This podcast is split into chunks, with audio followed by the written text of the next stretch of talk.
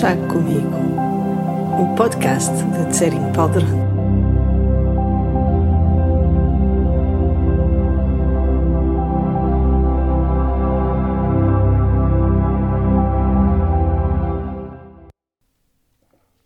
Há sempre tempo para uma chávena de chá, ou pelo menos eu acho que sim. E ainda mais quando a partilhamos com amigos em torno de uma boa conversa. E essa é ideia nestas conversas que eu tenho a intervalos, na verdade, irregulares, consigo que me ouve aí desse lado. O chá já está pronto a beber. Vamos a isso.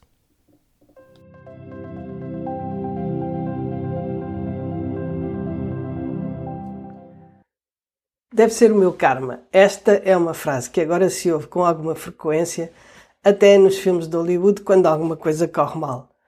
Mas será que o karma é apenas negativo ou haverá maneira de usar a compreensão do karma, aplicá-la à nossa vida com resultados positivos? É o que vamos ver neste episódio.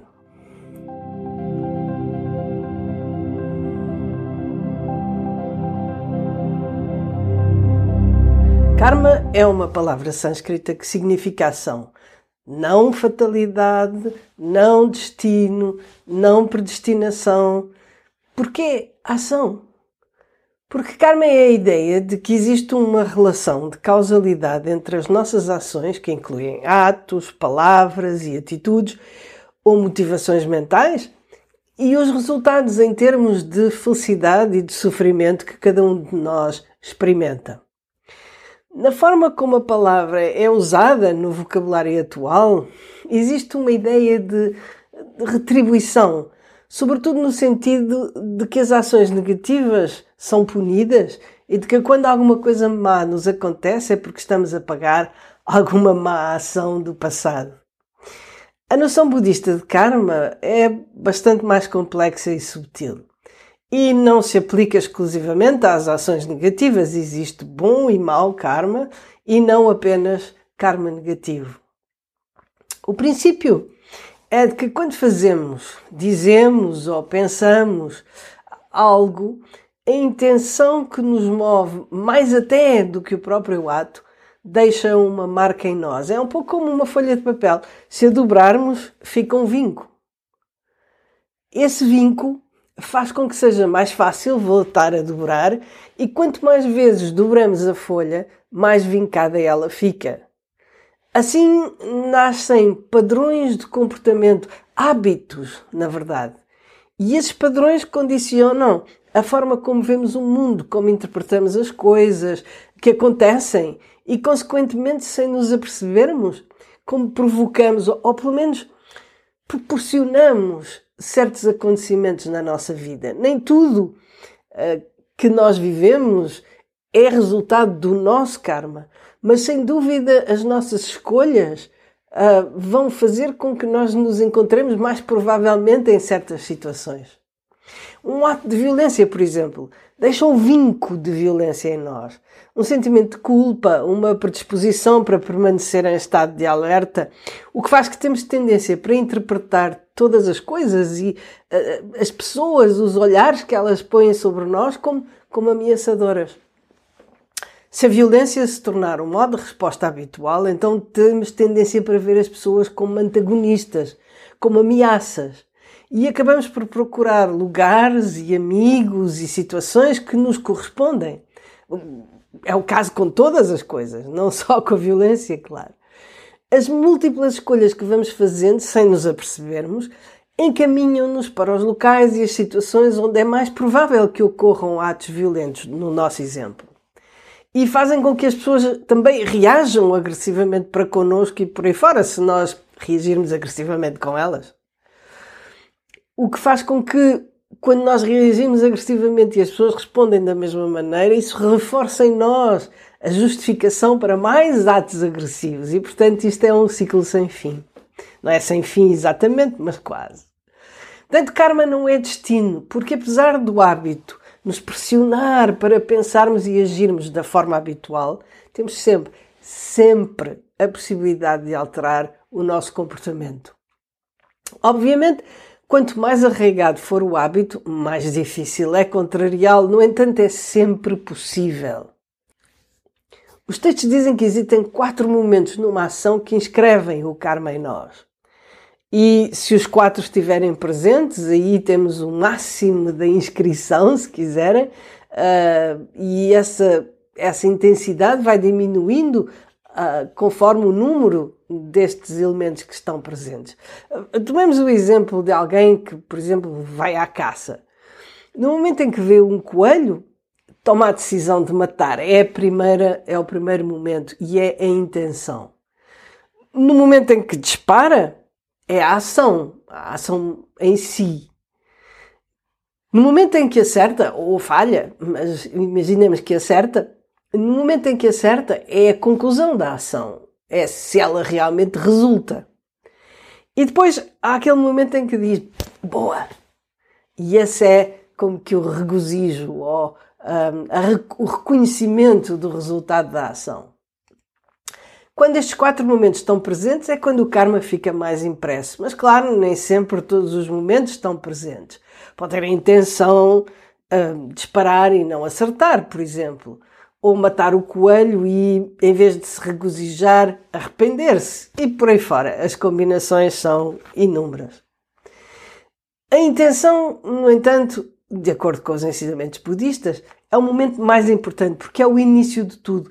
E a seguir é o regozijo, ou aquele momento de conclusão da ação em que eu digo sim, ou me arrependo, ou, ou fico contente, porque é como um selo que marca a conclusão da ação e imprime profundamente na nossa mente essa, essa ação ou esse, esse hábito. A intensidade da marca que o karma deixa em nós depende sobretudo da intensidade da intenção e da intensidade do regozijo. E se houver uma intenção, mas depois um arrependimento imediato, no momento em que, em que a ação se conclui, eles formam como uma espécie de. acabam por se neutralizar um ao outro. Mas hoje, Hoje eu queria falar do karma positivo, porque, como disse, este processo aplica-se a tudo o que fazemos, bom e mau.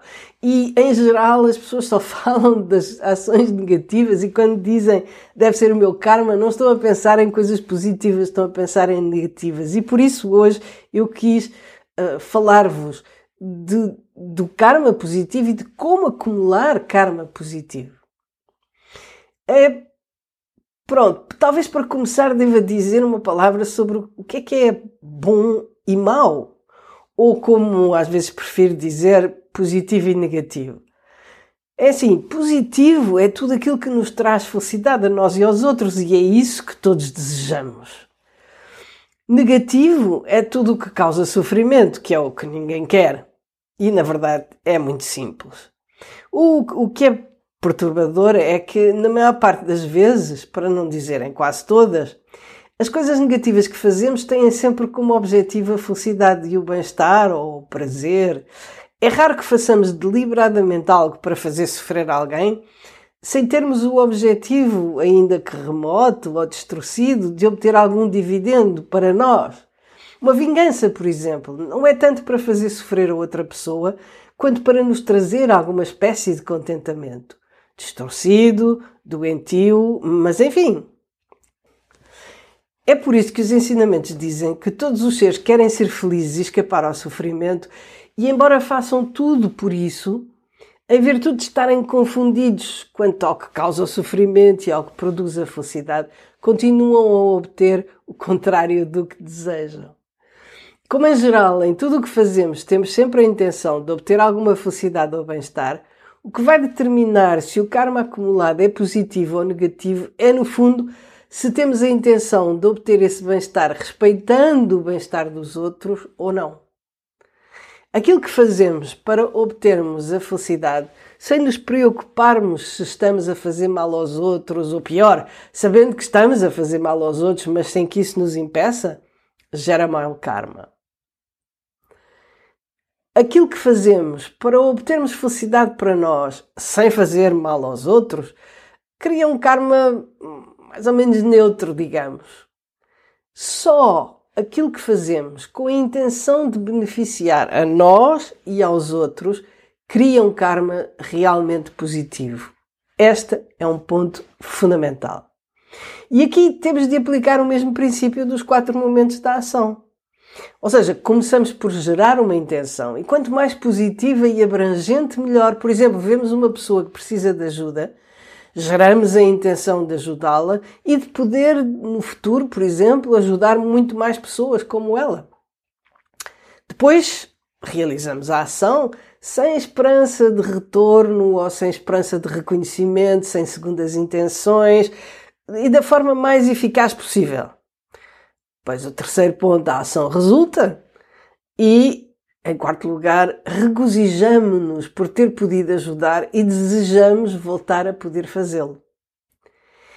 O tamanho da ação importa menos do que a grandeza e a pureza da intenção. Na verdade, mesmo que a ação não resulte, portanto, o terceiro ponto, podemos desejar voltar a ter a oportunidade de realizar outras ações positivas e, no fundo, isso não compromete o poder da ação positiva ou o resultado da ação positiva. Porque, de toda a forma, em virtude da intenção de ajudar, o karma acumulado é positivo. Talvez esteja familiarizado com o preceito do octuplo caminho preconizado pelo Buda que recomenda meios de subsistência corretos. O que significa que devemos evitar ganhar a vida, a nossa subsistência, com coisas que fazem mal aos outros, assim evitamos o karma negativo. Mas a boa notícia é que se desenvolvermos uma intenção positiva, até aquilo que fazemos por dinheiro se torna numa forma de acumular karma positivo é só benefício. Talvez isto lhe pareça simplista, ou então em terceiro, tenho ouvido pessoas dizerem, por exemplo, que acham que realizar ações positivas para acumular bom karma é uma atitude calculista em terceira. O que eu acho que não deixa de ser curioso é que achamos interesseiro ou menos nobre realizarmos ações positivas sabendo que são causas de felicidade para nós e são boas para os outros, quando tudo o que fazemos tem esse mesmíssimo objetivo e não é frequentemente nem bom para nós, nem bom para os outros. E assim, paradoxalmente, parece-nos legítimo aspirar à felicidade e agir de forma prejudicial aos outros, produzindo sofrimento, e interesseiro e hipócrita, agir de uma forma que é positiva para nós e faz bem aos outros. Isto faz algum sentido? Por outro lado, também não vale a pena sentir-se hipócrita se os seus atos positivos de início não forem totalmente espontâneos. A pessoa a quem dá um sorriso ou quem ajuda uh, aprecia o gesto, mesmo que ainda seja um pouco forçado. Além disso, pela repetição, os hábitos positivos, tal como os negativos, uh, podem tornar-se naturais ao ponto de serem espontâneos e instintivos, o que é uma atitude espontânea e sincera senão um comportamento que repetimos até se tornar natural. E este é o princípio do budismo: é que a nossa mente tem um potencial infinito de ser feliz ou de se atormentar, e somos nós que decidimos como queremos predispô-la. Por isso, não vale a pena usar a sinceridade como desculpa para não fazermos o esforço de mudarmos de atitude. Eh, não vale a pena ser mais papistas que o Papa, achando que se o nosso sorriso não for absolutamente 100% sincero, é melhor fazer mal cara. E assim, entender o karma e agir em conformidade permite-nos finalmente criar os resultados que desejamos, ou seja, evitar o sofrimento e criar as condições da felicidade. Mas claro, temos de estar cientes de que estes resultados não serão instantâneos, porque o que agora estamos a experimentar são os resultados das ações passadas e, portanto, poderá levar algum tempo até que os resultados das ações presentes se manifestem. Alguns resultados são bastante rápidos, no entanto, porque quanto mais intenções positivas cultivarmos, mais elas irão substituindo as elucubrações negativas da nossa mente de forma que começamos a sentir-nos progressivamente melhor e isto acontece com alguma rapidez. Obviamente, um, os velhos hábitos têm tendência para persistir e, portanto, nos dias menos bons, os pensamentos negativos ou esses hábitos mais destrutivos vão continuar a manifestar-se, mas se perseverarmos e se continuarmos a cultivar as ações positivas, a situação irá melhorar progressivamente. E pronto, embora haja muito mais a dizer sobre o karma, porque é um assunto que tem inúmeras camadas e inúmeras subtilezas, mas hoje vamos ficar por aqui. E é isso. Fique bem.